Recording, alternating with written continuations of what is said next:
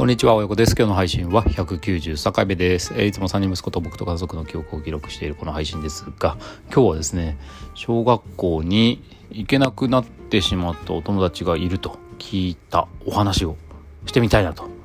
思っています。えっ、ー、と、近所にですね、あの、まあ、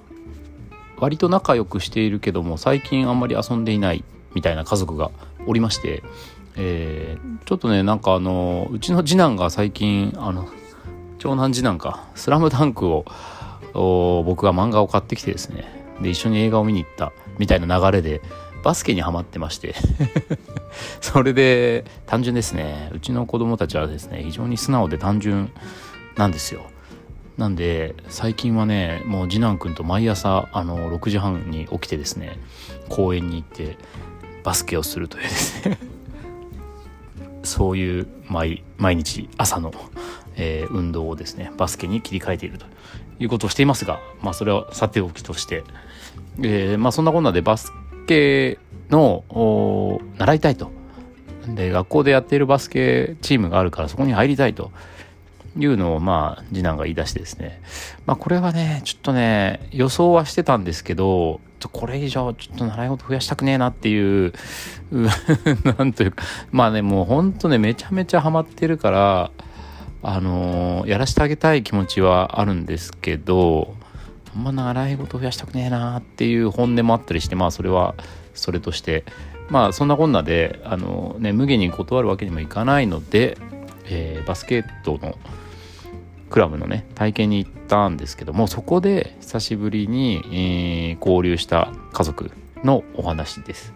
前はね結構仲良くしていてあのキャンプ行ったりとか音楽が好きなんでねあのフェスに一緒に行ったりとかしてたんですよ家族ぐるみで。だけどまあちょっとその接点がなくなってきたので、まあ、子供たちが大きくなるにつれて、まあ、ちょっとややあの関係性が薄くなっていたところだったんですけど、まあ、あの相手の親子がですね子供がバスケをやっていたっていうのがあってバスケの体験でうちの妻があの久しぶりにお会いしてお話をしていたと。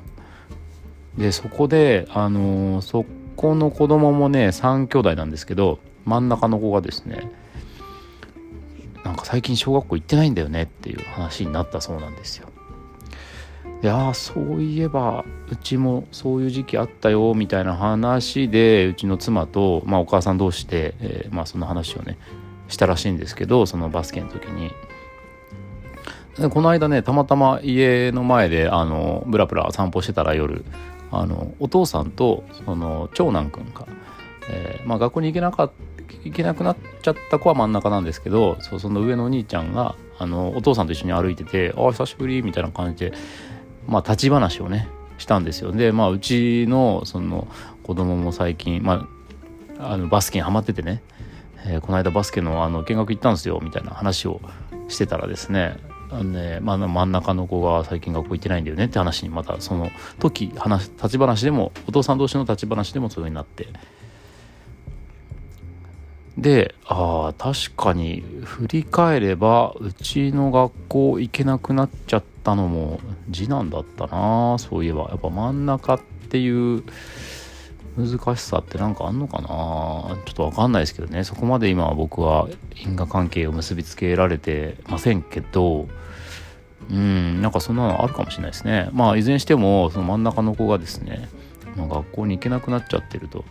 でもうちの場合はね付き添いでも行ってたんですけどでも付き添いでも全然行けないんだよとか言って言っててちょっと困ってる様子だったんです。で小学校に行くということは必要なのかと。ね。あのなんかあ小学校に行けなくなっちゃった子を無理やり小学校に行かせる必要があるのかと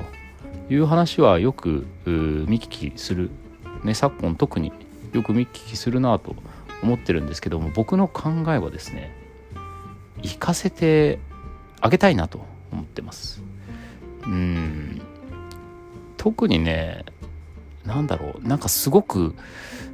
強い信念があってそういうことを言ってるわけではなくてもちろんあの強要する必要はないと思うんだけどえっと学校とか先生とまあ学校ってのはまあないか先生とかえー、クラスメイトとかのトラブルで、えー、学校に行くと傷つく、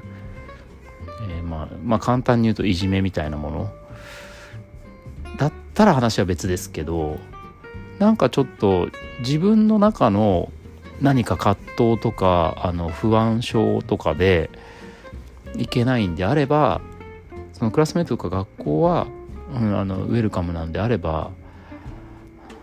それは生かしてあげたいなって感じがするんですよね。だからえっと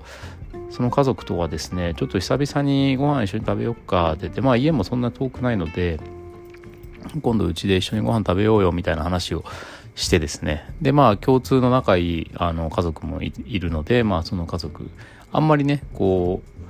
マンツーマンというかその問題をこう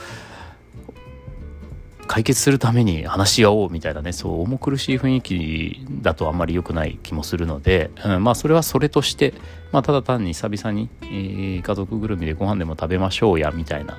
ことを今計画しています。うん、でもそこはまあ主題ではないにしてもやっぱり僕の中にはその真ん中の子を学校に行けるようにしてあげたいなというのがまあ僕らの家族自身も、えー、っと学校に行けなかったっていう時期を経て今なんて楽しそうに、えー、過ごしているんでしょうかうちの次男くんはまあね毎朝早起きしてバスケしてバスケのクラブにも入りたいって生き生きとね言うぐらいまでに元気いっぱいになっているので、うんまあ、そういう経験を経た身としてはですね、うん、やっぱりちょっとどういう状態なのかなっていうのを聞いてみたいなと。うん、で、えー、もし何かそういうなんだろうな、えー、学校に行くためのきっかけみたいなことが作れれば、まあ、ちょっとしたことじゃないかなと思うんですよね。あの同じ学校行ってるんで学年は違うんだけどそんなになんか特別に問題がある学校ではないのでうちは2学年お兄ちゃんと次男で行ってるけどうんなんかね特別に問題が起きてるっていう学校ではないから多分学校とかそのいじめとかそういう問題じゃないんじゃないかなと内面的なものなんじゃないかなというふうに予想しているのでもしそういうことであれば学校に行ってみてほしいなとやっぱりねあのいろんなことがあるし成長期っていう心も体も成長期なのでいろんな経験をするっていうのはねとっても大事だと思うんですよね。で特に不特定多数の人々の中でうまくやるとかそういうことが必要とかそういう意味じゃなくていろんなことがあるっていうことをね体でとか心でこう感じるっていうのはねまあ大事な時期なんじゃないかなと思うので学校に行ってほしいなと思いながら自分たちの経験が少しでも役に立てるんであれば協力したいなという思いで、えー、いるという、まあ、今の気持ちを記録しておきたいと思いました。今日も最後まで聞いてくださってありがとうございました。なんかまた進捗があればですね、まあ、あの、話せる範囲で話していきたいと思います。次回もお楽しみに。